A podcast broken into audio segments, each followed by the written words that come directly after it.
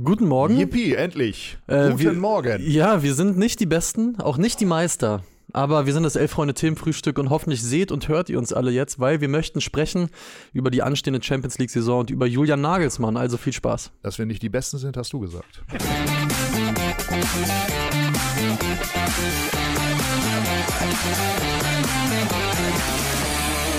Musstest du mich nochmal an diese unsägliche Hymne erinnern? Ich dachte zum dritten Mal, äh, da- das kann nicht schaden, weil so viel vorweg. Äh, Tim und ich waren hier schon zweimal knietief in der Sendung, bis wir festgestellt haben, wir sind überhaupt nicht zu sehen. Aber anscheinend äh, redest. liegt's eher an der Plattform Also als am Mann im Hintergrund. 1A.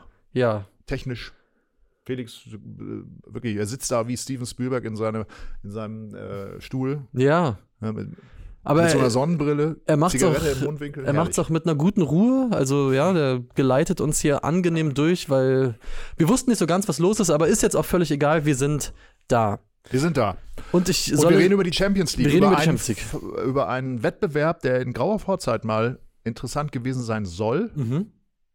Und du wolltest mich, glaube ich, auch fragen, ob ich wehmütig bin, dass, das, dass, dass wir in dieser Saison das letzte Mal nach dem alten Modus spielen, richtig? an den ich mich eigentlich noch gar nicht so richtig gewöhnt hatte, weil ich den schon so total öde Ja, finde. ja. Aber ähm, danke, dass du mich noch darauf hingewiesen hast. Also ab nächster Saison wird es dann noch öder. Da gibt es dann eine Tabelle von wie vielen Mannschaften? Ich glaube 36, ja. die dann irgendwie in verschiedenen äh, Konstellationen äh, gegeneinander spielen. Der so aufgebaut ist, kann man das vielleicht so vereinfacht sagen, dass äh, sehr gute Mannschaften gegen eher schwache Mannschaften spielen und die dann so oft gegeneinander spielen, also nicht die einzelnen Paarungen, aber dass das dass doch eben so lange gespielt wird und man sich so viele Patzer erlauben kann, dass am Ende doch die besten Mannschaften weiterkommen. Ja, Deswegen stimmt dann auch wieder die Hymne. Wir sind die Besten. so, so ist es. Also ich glaube, es wird für die, die Leute, die sich jetzt schon, zu denen gehöre ich auch zu Recht, äh, darüber beschweren, in der Champions League hast du spätestens ab dem Viertelfinale fast eh nur noch die gleichen. Gut, letztes Jahr war es ein bisschen anders. Ich glaube, das wird ab nächstem Jahr nicht besser. Im Gegenteil. Aber nee, ich muss sagen, bei mir kommt jetzt auch kein allzu großer Nostalgiefaktor auf, wobei ich schon sagen würde, eine Gruppenphase ist mir tendenziell lieber als so eine Monsterliga und ich würde auch sagen, die Champions League an sich finde ich die Idee nicht verkehrt, dass da mal Änderungen einkehren in diesem Wettbewerb, aber so wie es jetzt halt ab nächstem Jahr passiert, das ähm, sind halt nicht die, die es braucht. Weil es, finde ich, der, der, der Spannung überhaupt nicht förderlich ist. Aber sei es drum, eine Saison haben wir jetzt ja noch vor uns und es geht heute Abend los mit Borussia Dortmund. Darf ich noch einen Satz sagen Ja, zu der, bitte. zu, zu, zum Modus? Ja. Ähm, äh, auch auf die Gefahr hin, dass ich hier wieder als äh, Opa erzählt vom Krieg äh, Ach, abgestempelt werde. Die, die Hymne, die du Ja. ja. am Anfang zitiert hast, wir sind die Besten, wir sind die Meister, Mhm. Ist ja der Urgedanke vom Europapokal der Landesmeister. Du wirst Meister und wir spielen gegeneinander. Von Mhm. mir aus auch in einem Gruppensystem. Aber früher war es so, man wurde gelost, hätte man sich ja vielleicht ein paar Sachen überlegen können, aber ab da K.O.-Spiele. Ist nach wie vor für mich der interessanteste Wettbewerb. Mhm. Ich würde jedes Spiel vermussen, ver- äh, mir ansehen und man, man wäre wirklich bis zum Schluss äh, gespannt.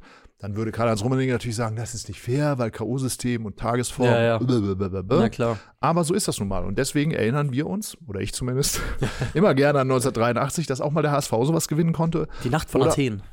Oder eben auch andere äh, Teams, die man vielleicht heute nicht mehr so auf dem Zettel hat. Ja. Das passiert aber nicht mehr. Das einzig Interessante an der Champions League heute ist für mich immer noch, dass es Paris Saint-Germain, und so leite ich über zum heutigen Tag, Ja. Es noch nicht geschafft hat. Ja, und dass das- das- alle Milliarden es nicht bewirken konnten, dass dieser Verein die Champions League gewinnt. Und meinst du, es geht genauso weiter, weil der BVB ja heute nach Paris fährt und nach dem furiosen 4 zu 2 in Freiburg zeigt, sie sind doch die Mentalitätsmonster. Man hatte ja das Gefühl, jetzt gewinnen sie mal ein Spiel nach Rückstand und die Debatte kehrt sich sofort wieder um. Oder glaubst du, dafür sind sie noch nicht bereit? Die Prussia. Doch, bereit sind sie dazu. ich, ich, ich, äh, man muss ja nach wie vor sagen, dass äh, obwohl äh, Neymar, Messi und all diese Galaktischen, die da mal gespielt haben, jetzt nicht mehr da sind, sind ja immer noch Galaktische da. Nämlich Mbappé Ja. und äh, Dembele Der und da, äh, Kolomulani. Ja, also äh, nur äh, drei Stürmer machen ja immer noch keine Champions League-reife Mannschaft. Ja. Wissen wir zum Beispiel als äh, Interessierte an der deutschen Nationalmannschaft. Ja. Spiele werden hinten gewonnen, nicht vorne. Ähm, deswegen äh, schaue ich desinteressiert auf diesen heutigen Spieltag und äh, äh, werde mir morgen die Ergebnisse durchsehen. ähm, weil, egal wie es ausgeht, äh, es geht dann ja immer weiter und am Schluss kommt PSG sowieso weiter. Ja, gut, Dortmund, ich meine, das ist ja die, die sogenannte Todesgruppe. Da ist ja neben PSG noch Milan dabei äh, und der bumsympathische Verein aus Newcastle darf seit Ewigkeiten, ich weiß gar nicht warum, wie die da wieder hingekommen sind, aber darf aus Gründen auch wieder Champions League spielen. Ich glaube. Fairplay. Ich glaube, spielerisch. Ich, Financial Fairplay. Financial Fairplay. äh, ich stimme einem Kommentar zu. Äh, wo war er denn hier von Wolfgang Gadgens? Der schreibt, gegen PSG werden wir, und ich glaube, mit wir meint er den Ballspielverein Borussia, werden wir uns leichter tun als in Freiburg. Und das glaube ich tatsächlich auch, weil Dortmunds größte Schwäche ist nach wie vor das Spiel gegen, wie sagt man so schön, tiefstehende Mannschaften. Das erwarte ich in Paris nicht ich kann halt PSG 0,0 einschätzen. Ich weiß, die haben verloren, Freitag 2 zu 3 gegen Nizza, aber wer da jetzt spielt, wer da weg ist, wer da noch da ist, ich habe bei keinem Verein in Europa so dermaßen den Überblick verloren, weil dieser Sommer bei denen war ja, also entweder ging es immer darum, Kilian Mbappé ist ja schon aufgestanden, ist er schon wach, hat er schon Mittag gegessen, ist er auf dem Trainingsplatz oder das Spieler macht aber, X geht das macht die aber so Summe. gefährlich, glaube ich, gegen dieses Spiel. Ja, das kann Weil wenn, sein. äh, wenn Kilian Mbappé aufgestiegen ist, äh, aufgestanden ist, dann wird er gefährlich. Dann wird er Und, gefährlich. äh, und er kann auch in der 93. Minute immer noch gefährlich werden, weil Ja. niemand kann ihn halten. Niemand. ja. Wenn er will. beim, beim BVB finde ich spannend, aber ich glaube, auch er wird Kilian Mbappé nicht halten können. Mats Hummels erlebt gerade seinen, weiß ich nicht, wie kann man schon sagen, seinen x-ten Frühling oder tue ich ihm damit Unrecht? Also er ist in diesem Alter noch besser, als ich vor ein paar Jahren gedacht hätte, dass er es sein würde, sage ich mal so. Wenn man dann nicht nur das Spiel jetzt in Freiburg sieht, auch die ersten Saisonspiele, Mats Hummels ist da eine richtige Säule und der hält sich. Aber ja, hallo, äh, erstens glaube ich, er wird nicht direkt gegen Mbappé spielen. das hoffe ich für den BVB und für Mats und Hummels. Ja. äh, wenn er gegen ihn spielt, dann äh, sollten wir den Mund nicht zu voll nehmen, weil ähm, da sah er, glaube ich, schon vor zehn Jahren nicht so gut aus gegen Ja. solche Spieler. Aber natürlich macht er wahnsinnig viel mit Auge und er ist natürlich eine Autorität auf dem Platz. Mhm. In der Bundesliga gebe ich dir vollkommen recht. Äh, herausragend. Ob es in so einem Spiel in den entscheidenden Momenten reicht, müssen wir uns angucken. Also du, ja. weil ich gucke mir das Spiel nicht an. Ich gucke es mir auf jeden Fall an. Äh, aus äh, aus Arbeitsgründen werde es definitiv ähm, Du sehen tickerst. müssen. Ich ticker nicht, aber ich äh, spreche morgen früh auch direkt drüber. Ja. Ähm, in dem Sinne vielleicht ganz kurzer Werbeblock. Wir haben ja nicht nur unseren Morgens-Podcast Elf Freunde am Morgen am Start, sondern seit gestern auch einen neuen Newsletter. Elf Freunde am Morgen, da könnt ihr euch gerne, ja, den könnt ihr gerne abonnieren, dann kommt ihr jeden Morgen um sieben in euer Postfach, findet ihr unter elffreunde.de slash newsletter. Die Kollegen Max Nölke, Philipp Köster schreiben den dann und ihr findet den dann morgens früh. Also wenn ihr morgens lieber was hören wollt oder lieber was lesen wollt, dann habt ihr ab jetzt die freie Auswahl. So ist es. Und ich möchte noch einen Kommentar aufnehmen, ein bisschen grundsätzlicher vielleicht noch zur Champions League. Il Maestro hat nämlich, und ich finde, da hat er völlig recht, hat geschrieben, man kann unken, wie man möchte, aber die Champions League ist ein unglaublich großartiges Produkt nach wie vor. Und ich finde, mit diesem Fokus auf Produkt hat er da absolut recht. Weil wenn die Champions League, finde ich noch Ist, äh, soll das, ist das lobend gemeint? Also so wie du es vorgelesen hast, Ich klang glaube- es lobend. Ähm, ich glaube, da, darüber kann man trefflich diskutieren, weil ich glaube, man kann aus diesem Wettbewerb ganz unterschiedliche Dinge rausziehen. Ich merke bei mir oft, wenn ich Champions League gucke, mich begeistert der Fußball, der da gespielt wird, weil da teilweise vor allem dann Achtel, Viertel, Halbfinale ein Niveau ist, was ich äh, als Fan eines Zweitligisten und davor schlechten Bundesligisten einfach so nicht Woche für Woche zu sehen bekomme. Aber Champions League ist halt auch ja ein Produkt, ist Entertainment, finde Ja, ich mittlerweile. aber- Vor aber allem wenn- als wenn- Fan, wenn man nicht mit einem Team es hält, was da gerade mitspielt. Ja, aber wenn ich äh, über, über die Faszination von Produkten rede, dann, Mhm. dann interessieren mich äh, Innovationen, Ja, die, keine Ahnung, äh, was weiß ich, äh, irgendwelche Neuerfindungen. Also ich würde ja sofort in, in Dinge investieren, wie zum Beispiel Tattoos wegmachen, Ja. ohne dass man sie noch sieht. Würde ich sofort mein ganzes Geld draufsetzen. Ja. Weil ich glaube, da, da ist richtig Potenzial drin. Da würde ich auch sagen, tolles Produkt. Aber ich denke doch nicht bei der Champions League darüber noch, oder bei Fußballwettbewerben. also dann muss man sagen, natürlich ist auch die Bundesliga ein tolles Produkt. Ja, Nur äh, sie driftet immer weiter auseinander von äh, qualitätsmäßig und ähm, durch diese anderen Produkte, wie zum Beispiel die Champions League, mhm. wird die Schere immer größer und, Auf jeden Fall. Äh, und äh, kleinere Vereine, haben wie zum Schauen Beispiel dieser, dieser charmante Verein aus Hamburg, Mhm. äh, Stelling, äh, der Hamburger SV. Ja, man kennt man ihn. könnte ja auch sagen roter Baum, aber das sage ich mittlerweile Stelling, sage ich auch schon. Ähm, ähm, die, die verlieren dann so über Jahre dann äh, den Anschluss und das ist ein bisschen traurig. Und deswegen Ja. bin ich nicht, äh, also ich, ich, ich tue mich ein bisschen schwer mit dem Begriff, mit dem Begriff Produkt, tolles. Produkt im Fußball, weil dann muss ich auch widersprechen, wenn ich das jetzt wirklich nur mal so aus der, auf der Produktebene bespreche. Ich finde die Hymne nicht gut. Ich finde die Layouts nicht gut. Ja, okay. Ich finde die Gruppenphase nicht gut. Okay. Das habe ich ja gerade mal auch zum Ausdruck gebracht, Ja. weil die Gruppenphase für mich eigentlich auch eine Produktenttäuschung ist, Mhm. weil sie in hoher Zahl, äh, ihr könnt mich auch gerne korrigieren, aber in, in, in, in, in einer über 90-prozentigen Wahrscheinlichkeit nicht dafür sorgt, dass wir Überraschungen erleben. Und deswegen finde ich das Produkt auch nicht so attraktiv. Mhm. Und ich glaube, durch den neuen Modus wird das Produkt nicht unbedingt attraktiver, Nee, das glaube ich dass es nicht. gewinnbringender wird. Also es steht außer Frage. Das ist mir aber wurscht, weil ich krieg nichts davon. Ja. Zwei Kommentare noch, die, glaube ich, die, die Spanne ganz gut beschreiben. Äh, Two-Stroke Pimp hat geschrieben, äh, ich finde die Champions League geil, weil da siehst du am Mittwoch, wie jeder Pass ankommt und Freitag in der zweiten Liga siehst du halt das Gegenteil. Und Rob Chang schreibt aber genau das, was du gerade sagst, glaube ich. Spannung ist eben auch wichtig für ein Unterhaltungsprodukt. Und ich glaube, das ist es halt. Ich glaube, ich, ich erwische mich auch immer total dabei, dass ich einfach diesen Fußball gucke und denke, das ist fast eine andere Sportart. Das ist wie eine, wie eine Reality-Show, was da passiert.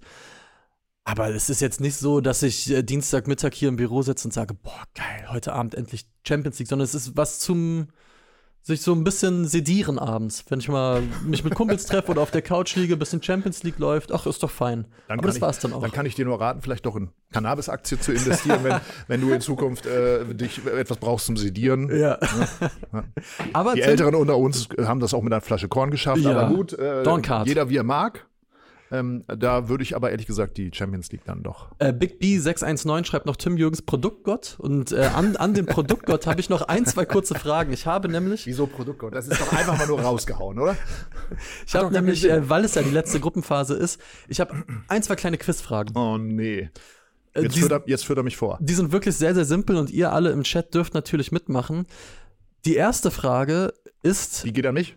Ja, die geht an dich oder auch an, an alle da draußen.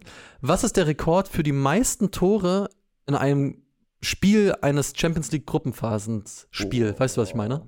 Ich hoffe, ich habe es gerade sehr umständlich formuliert, Ein aber Gruppenphasenspiel in der Champions League, die meisten Tore, die gefallen Ja. sind. Ja, ich, ich hab ich sag's, verstanden. wie es ist. Ich wäre nicht drauf gekommen, obwohl es vor allem bei der heutigen Folge zumindest eines der beiden Teams liegt nahe, sage ich mal. BVB. Ja. Ja, ja. Ich wäre nie drauf gekommen. Ich löse auf, es war 2016 im November ein 8 zu 4 gegen Legia Warschau. Ah ja, guck. Im November 2016. Habe ich völlig vergessen. Siehst Hatte du? ich Nicht mehr auf dem Und, Schirm. und damit sind natürlich alle wieder bestätigt, die gesagt haben, dass die Champions League ein tolles Produkt ist und in Ja. der Gruppenphase können noch mal zwölf Tore fallen. äh, Aber wer erinnert sich nicht an das große Spiel gegen Legia Warschau? an das große Spiel. Ja, ich weiß. Ich glaube, ich du- erinnere mich nicht. Du wirst dich vielleicht an Folgen oder Du hast ein- es ja auch sehr früh jetzt aufgelöst. Ich Ja, mal, hätte mich interessiert, wie viele Leute in den nächsten zehn Minuten das noch äh, da hinschreiben. Es- Aber ja. gut, es gibt natürlich auch, das erkenne ich auch hier in der Redaktion, immer wieder immer mehr BVB-Fans. Ja. Man versteht es nicht, Nein, ich auch nicht. aber es ist nun mal so. Aber ich glaube, vielleicht wirst du dich an eines der folgenden drei Spiele, Spoiler, es sind drei Spiele, erinnern können. Und HSV zwar, Athen 1983. Nee, aber wir suchen äh, das Champions League Gruppenphasenspiel mit dem höchsten Unentschieden quasi. Die meisten Tore bei einem Unentschieden. Es gibt drei Spiele, das Ergebnis ist das identische. 6-6. Nee. Ergebnis war, ja, warte mal, willst du noch raten? Ich, du wirst an eines dieser drei Spiele, bin ich mir sehr, sehr sicher, gute Erinnerungen haben. Es waren 4 zu 4. Achso, HSV, ja. HSV gegen Juventus 2000. Dann Ja, gab es noch ja, Bayer Leverkusen gegen Rom 2015 und Chelsea gegen Ajax 2019 ein Ah, ja, 4 okay. zu 4. Okay, ich hätte nicht gedacht, dass es ein 4-4 ist. Ich dachte, das, das äh, wäre zu naheliegend. Und dann vielleicht noch als äh, ja, allerletzte Frage, welche Teams waren in den meisten Gruppenphasen aller Zeiten dabei? 28 waren es. Zwei Vereine sind gesucht, die 28 Gruppenphasen gespielt haben.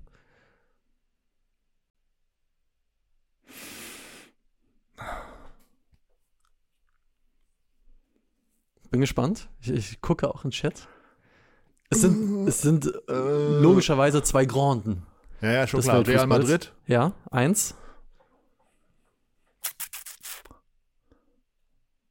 Bayern, nein, mal nicht. Nee. Ich. Genau, Bayern ist bei 27. Ja. Juve auch nicht. Juve auch nicht, ich glaube, aber Juve ist sogar auch auf der Manchester United? Nein. Krass, mit 27 übrigens auf Platz 2 sind es Bayern und der FC Porto, aber wir suchen noch ein Team mit 28. Benfica. Nein. denk mal an Real Madrid und ich sag mal an. Barcelona? Ja, der FC Barcelona. Aber Ich dachte, die hätten sagen. irgendwann auch mal durchgehangen, so kurz vor der Jahrtausendwende. Aber gut. Na, letztes Jahr dann das erste Mal, ne? Haben sie Europa League gespielt, meine ich. Hier wurde auch, ja, kna knapp vorbeigetippt, haben übrigens auch Niklas Rauscher, der hat den FSV Frankfurt reingeworfen und Fischgut 87, den SV Meppen, die haben es knapp verpasst. Leider. Aber genug zur Die Champions kriegen League. wir in die Sendung irgendwie noch Schalke 04 und den SV Meppen rein, ne? Klar. Über die Königsklasse reden wir auch die nächsten ähm, Tage noch genug. Wobei ein kurzer Funfact: äh, Royal Antwerpen ist zum ersten Mal dabei. Trainer Marc van Bommel. Und der hat äh, nochmal gezeigt, dass es mit dem Regelwerk, dass er so seine Probleme hat. Wir alle erinnern uns an seinen legendären Wechselfehler in Münster mit dem VfL Wolfsburg. Er hat nämlich einfach verplant, einen seiner Linksverteidiger, Sam Weins, Leistungsträger bei Royal Antwerpen, hatte vergessen, auf den Anmeldebogen zu schreiben und hat dann noch gesagt: Ja, war ein Fehler, ist mir durchgerutscht, tut mir leid. Wer ihn als Spieler erlebt hat, und das habe ich, da, da hatte man ja öfter den Eindruck, dass er nicht ganz genau weiß, was ein Foulspiel ist oder nicht. Ich glaube, da war meistens äh, andere Ansicht als der Schiedsrichter. Aber sei es drum. Sei es drum, wir Solche Spieler reden. braucht man, die bei der deutschen Nationalmannschaft? überall. Ja, überall, hast du recht. Aber vielleicht auch bei der deutschen Nationalmannschaft, wo ja die, die Anzeichen sich verdichten, die Indizien sich verdichten, dass Julian Nagelsmann Kandidat Nummer Wirklich? eins ist. Ich habe gestern und vorgestern äh, auch gehört, dass Stefan Kunz ja entlassen wird, so halb entlassen wird. Man weiß nicht genau, ist er jetzt entlassen oder nicht entlassen? Mhm. Ich glaube, er weiß es Türkei? selber noch nicht. Er weiß es Ja. selber noch nicht. Also insofern da äh, dachte ich, dadurch mehren sich auch die ähm, Indizien. Mhm. Aber ich glaube ja, nach der Berufung des Andreas Rettich, Ja, wo ja auch keiner genau weiß, wie das jetzt genau vonstatten äh, ge- ge- gelaufen ist, Mhm. sagt man, vonstatten, vonstatten gegangen, Gegangen ist. ist. Ja. ähm, äh, dass der DFB da auch noch vielleicht bei auf der Trainerposition irgendwas, irgendein Häschen aus dem Zylinder zieht, dass man so vielleicht nicht auf dem Zettel gehabt hat. Äh, Ja, weil, wobei- weil, weil äh, kurz vielleicht nochmal zu Mhm. der Rettich-Personalie, Mhm. Gerne. wenn ich es richtig verstanden habe, Vizepräsident Hans-Joachim Watzke deutete an oder ließ durchblicken, dass er vielleicht doch nicht informiert war oder, oder will nicht informiert gewesen sein. Also es ist Ja. ja sehr, sehr ominös alles, wie es gelaufen ist. Also Ja. läuft es jetzt darauf hinaus, dass am Ende Bernd Neuendorf alleine in, seinem, in seiner Schreibstube saß, die Brille oben auf der Stirn und gedacht hat, Rettich, könnte man machen. Also, Und äh, äh, hat natürlich auch sofort ein Etat für so eine Stelle, die wahrscheinlich auch gut bezahlt ist. Ja, das glaub ich äh, im, auch. Im siebenstelligen Bereich im Jahr, nehme ich, nehme ich jetzt einfach mal an, ähm, freigegeben. Das hat er einfach eigen, eigenmächtig gemacht. In so einem Großverband ist das ja natürlich auch vollkommen normal, dass da so ein Sonnenkönig so entscheiden kann. Mhm. Und äh, niemand anderes äh, wurde davon in Kenntnis gesetzt. Glaube ich nicht. glaube ich nämlich Ehe auch jetzt nicht. jemand diese Ironie nicht verstanden hat. Die Ja. da.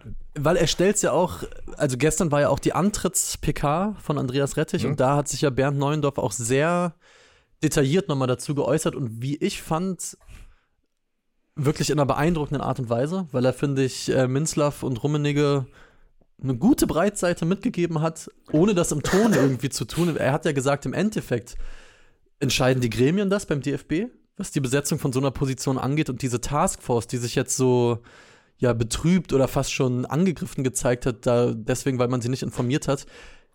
Da gab es überhaupt gar keinen Grund, die zu informieren. Die hatten nie Entscheidungskompetenz, das war nie abgesprochen, dass solche Sachen mit denen besprochen werden müssen. Und deswegen hat man es auch einfach nicht gemacht. Und deswegen können sie sich, ja, wer, keine, wer sowas nicht einfordert, mit wem sowas nicht abgesprochen ist, der soll sich dann hinterrücks auch nicht betroffen zeigen, wenn er irgendwie keine Info kriegt. Und ich fand, da hat Bernd Neuendorf einen sehr, sehr guten Auftritt hingelegt.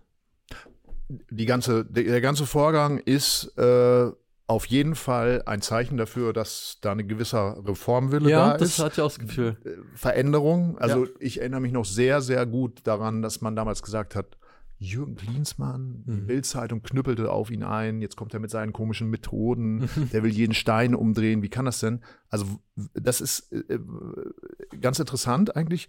Es wird immer geschrien, wenn es nicht läuft, so wie gegenwärtig. Ja. Wir wollen Reform, wir wollen Veränderung und dann kommt jemand, der wie Rettich polarisiert, Ja. der Ideen hat, die ganz anders sind als alle anderen vor ihm. Ja. Und dann wird erstmal wieder draufgehauen. Und das machen dann wieder diejenigen, die sich selber natürlich auch als in der Taskforce, als die, als jemand, als diejenigen darstellen, die ja so wahnsinnig neue Ideen haben, Mhm. wo wir uns als Betrachter ja auch mal gefragt haben, Rummenigge, das sind also jetzt die großen Innovatoren, die, Ja.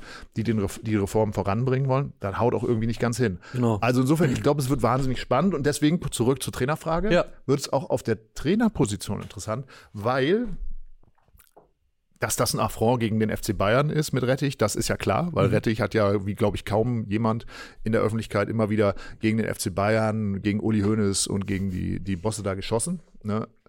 Ähm, natürlich auch populistisch, muss man ganz klar sagen. Ja, also Andreas sicher. Rettich weiß ganz genau, welche Knöpfe er drücken muss, um am nächsten Tag in der Zeitung zu stehen. Ja. Ähm, wenn sie Julian Nagelsmann holen, den der FC Bayern ja jetzt gerade vom Hof gejagt hat. Mhm. Auch aus Gründen, weil er vielleicht so in der Außendarstellung nicht so ganz ihren Erwartungen entsprochen hat, dann wäre das überraschend. Und auch im Team soll es ja auch so gewesen sein, dass die, die, die Taktik nicht immer so den Spielern, die jetzt letztendlich ja nicht nur bei Bayern eine zentrale Rolle spielen, sondern auch in der Nationalmannschaft, äh, dass die denen so, so gepasst hat. Und deswegen wäre das schon interessanter Move, ne? Also für Bayern nicht mehr gut genug, für die Nationalmannschaft aber die absolute Top-Lösung. Äh, also ist ganz klar, dass ja. da bestimmte Medien jetzt schon wieder in äh, die, die Kommentare schon vorschreiben, weil sie genau wissen, da wird, muss demnächst mal draufgeknüppelt werden. Deswegen glaube ich, da könnte auch noch was anderes passieren. Und zwar?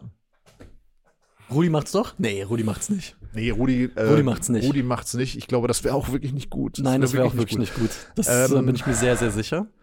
Aber klar ist. Äh, ich glaube, es gibt noch eine Option, die wir alle nicht erwarten, mhm. die, die auch irgendwo noch so, so wabert. Im Chat wurde eben schon geschrieben, Peter, Peter Hyballa ist wieder frei. Ja, Peter Hyballa, da wird sich sicherlich ins Gespräch gebracht haben. Ich finde auch, äh, äh, ist dir das eigentlich in den letzten Tagen auch so gegangen, dass sich immer so Leute, die sich so peripher für Fußball interessieren und sagen, ja, was ist denn mit Lothar? Ja, oh nee, das ist mir nicht also so gegangen, ehrlich gesagt. Ich frage mich immer, wer kommt ernsthaft auf die Idee, darüber nachzudenken, dass Lothar Matthäus Bundestrainer werden könnte. Wir kommt auch immer, ja, aber der hat das doch schon, der hat doch schon mal trainiert, der hat doch schon Ungarn. mal Ungarn ja, trainiert. Genau. ja, aber hat er, wie hat er denn die Ungarn trainiert? Mhm. Ne? Also es waren ja alles und von, dann kommt natürlich auch noch dazu. Ich finde ihn übrigens als Experten, nicht er ist der, einer der besten Spieler, die Deutschland je hervorgebracht hat. Klar. Und er ist als Experte wirklich gewachsen. Ich das, ist auch, ja, das ist ja wirklich. Das, das sollte er. Er hat ja auch, glaube ich, gesagt, er steht nicht zur Verfügung. Er hat gerade andere Verpflichtungen. Ja. Auch geil, ne, dass er andere Verpflichtungen hat, als wenn der Bundestrainer-Job ruft. Ja. Aber gut sei es drum. Wenn er das, äh, ich finde, wie er sich, die Außendarstellung finde ich vollkommen okay inzwischen. Mhm. Ich mag ihn auch, äh, so in seiner Art. Aber nicht als Bundestrainer, nein. Aber äh, nein, natürlich habe ich immer noch die leise Hoffnung, dass bis zur Europameisterschaft Louis van Gaal ja. doch nochmal sagt, wir müssen das machen. Ich finde ja? das mittlerweile auch total schön, aber das Spannende bei Nagelsmann ist ja auch, und du sprichst gerade äh, bei Matthäus an, von wegen Besseres zu tun haben, wenn der DFB anruft. Bei Nagelsmann ist ja jetzt gerade die Thematik, dass man das Gefühl hat, es geht vor allen Dingen einfach noch ums Geld. Er soll beim DFB 4 Millionen Euro angeboten bekommen haben, bei den Bayern waren es 7. Und jetzt soll die Nagelsmann-Seite versuchen, das schreiben äh, Medien, ähm, quasi bei den Bayern nochmal eine höhere Abfindung rauszuschlagen, um diesen Gehaltsunterschied so ein wenig auszugleichen. Da sagen die Bayern wohl, ey, wir lassen den schon ablösefrei gehen, aber was Abfindung angeht, da lassen wir überhaupt nicht mit uns reden. Jetzt frage ich dich provokant, Tim. Mhm. Wenn es um den Job des deutschen Bundestrainers geht, darf da Geld überhaupt eine Rolle spielen oder muss man da nicht einfach als junger Trainer sagen, gib her den Job, ich mach das? ich weiß, es ist ja, eine sehr doofe Frage. Äh, also erstmal wissen wir ja, was der Vorgänger verdient hat. Ja. Deswegen äh, wir haben gerade über Produkte geredet. Ich, ich, ich will das nicht zu hoch setzen. Natürlich äh, würde man meinen, wenn einem so ein Job angeboten wird, dann hat, ist das, wohnt ihm ja auch eine Chance in. Dieser Trainer ist äh, ja auch irgendwie auf dem Markt und äh, hat ob Möglichkeiten, Geld zu verdienen. Mhm. Und dann ist es doch legitim, dass er auch äh, versucht er das Optimale für sich rauszuschlagen. Ähm, Nochmal, die, er kann, was wir nicht vergessen dürfen, nur weil, weil Rudi Völler jetzt 2-1 gegen Frankreich gewonnen hat, man kann bei diesem Himmelsfahrtskommando, nenne ich es jetzt mal, auch mhm. wahnsinnig viel verlieren. Absolut. Wenn, äh, auf dem, also erstmal so wird er, egal was passiert, bis zur Europameisterschaft in den, was ich, sechs, acht, neun äh, Testspielen noch wahnsinnig viel kassieren, auf die, auf die Schnauze bekommen, auf Deutsch gesagt, weil ja. er muss was ausprobieren, wird er auch machen. Und dann muss das in der Gruppenphase hinhauen. Und ja. wenn die da in der Vorrunde ausscheiden, dann, das wissen wir von Erich Ribbeck, das wissen wir auch vermutlich äh, von Hansi Flick, das wirst du nicht mehr los. Und äh, wenn du Erich Ribbeck mit 70 bist und auf Teneriffa hockst, dann kannst du es vielleicht ausblenden. Aber wenn du äh, äh, Julian Nagelsmann auf deinem äh, Skateboard bist, und mhm. Äh, dann ist das vielleicht irgendwie auch doof, dass du immer wieder angesprochen wirst, sie da damals ja. ne, mit ihrer lustigen ba äh, Ballonseide-Jacke, wie sie da in der Vorrunde gegen, gegen, ne, gegen Litauen da ausgeschieden ja, sind. Das total. war ja furchtbar. Ne? Also ich, ich glaube wirklich, das finde ich wirklich das Spannendste an dieser ganzen Trainersuche ist, dass halt eigentlich diese Stelle Bundestrainer der deutschen Nationalmannschaft, um die man sich reißen müsste, einfach fast gerade gefühlt für einen Trainer mehr wirkt wie ein Risiko auf einen absoluten Karrierekiller als auf einen Karriereboost. Obwohl man ja sogar sagen muss, ja gut, viel schlimmer kann es nicht werden. Also wenn Nagelsmann, man könnte ja wiederum auch sagen, wenn sie bei der M in der Gruppenphase ausscheiden, dass Nagelsmann sagen könnte, ja, hm, die Probleme hier liegen tiefer im Verband, da konnte ich jetzt auch nicht viel dran machen. Aber nee, also es ist schon es ist kein Traumjob, obwohl eine EM im eigenen Land ansteht. Und das finde ich total paradox. Das finde ich, also dass man da nicht sagt, ey, das ist die Chance, wenn ich da Europameister werde im eigenen Land, dann bist du auf dem Mount Rushmore, der deutschen Bundestrainer vermutlich. Ich glaube, es kommt immer auf die Perspektive an. Ja. Du und ich, wir würden es vermutlich machen. Ja. Auch für anderthalb Millionen. Ja, gerade so. 800.000. Ja. Wer bietet mehr? Ähm, Vielleicht auch so, weil es uns interessiert. Ja. Bei äh, Julian Nagelsmann kommen ja viele Sachen dazu. Dem gehen, so zumindest sagt man ihm das ja nach, äh, erstmal viele fußballerische Innovationen durch den Kopf. Der wird abgleichen, was kann ich mit den vorhandenen Spielern ab, äh, umsetzen, welche Möglichkeiten haben, wo sind, lauern die Risiken mhm. und natürlich, wie werde ich da in irgendeiner Form auch entschädigt dafür das ist nun mal eine andere Perspektive äh, als die, die wir haben oder der Normalo auf der Straße. Ja. Und insofern finde ich es auch legitim, wenn er da noch mal ein Minütchen länger drüber nachdenkt. Mal davon abgesehen, auch der Verband sollte darüber nachdenken, wie er sich an dieser Stelle positioniert, weil es gibt ja sozusagen die Frage, die Andreas Rettich beantworten muss als neuer äh, Geschäftsführer Sport bei der, beim DFB, nämlich das ist eine nachhaltige Idee, die mhm. er entwickeln muss und die auch schnell umsetzen. Und dann gibt es das, was dieser Bundestrainer, Teamchef, was auch immer das dann nachher sein wird, nämlich der hat nur eine Aufgabe. Der muss am 14. Juni eine Mannschaft auf, die, auf den Platz bringen oder ich weiß nicht, wann das erste Spiel, doch die Deutschen werden, glaube ja. ich, eröffnen. Ne? Ja. Am 14. Juni, die konkurrenzfähig ist und die nach Möglichkeit hier, Bastian Schweinsteiger hat es auch gesagt, die muss nicht Europameister werden, aber die muss eine Aufbruchsstimmung, eine positive Stimmung ins Land tragen. So wie er das als aktiver Spieler 2006 gemacht hat mit der Mannschaft. Und das muss auch der entsprechende Trainer hinbekommen. Und das ist wirklich nicht so einfach. Nee. Und äh, und da spielt es auch überhaupt keine Rolle, ob der sympathisch ist. Also ich habe ja ganz viele Leute gehört, die sagen, ah, Louis van Gaal, so unsympathischer mhm. Typ. Natürlich ist der unsympathisch, aber das ist doch das Geile an ihm. Ne? ja, absolut. Aber zum Glück. Aber äh, so will ich den sehen da. Ja. So ein Typ mal auf der. Also, ich meine, geile Szene ich, auch wieder bei der Weltmeisterschaft, geil. wie er mit Messi sich gebettelt hat. Ja. Genau sowas. Das, das ist die Aufbruchstimmung, die ich mir wünsche. Im oder, Juni nächsten Jahres. Oder wir nehmen einfach äh, Niklas Rauscher, der schreibt nämlich, er macht das für 3000 Euro netto und damit ist der Bums noch gut bezahlt, würde ich sagen. Damit ah, könnte netto. man in die EM Da wird er schon wieder, also wird er schon wieder gezockt. Na gut.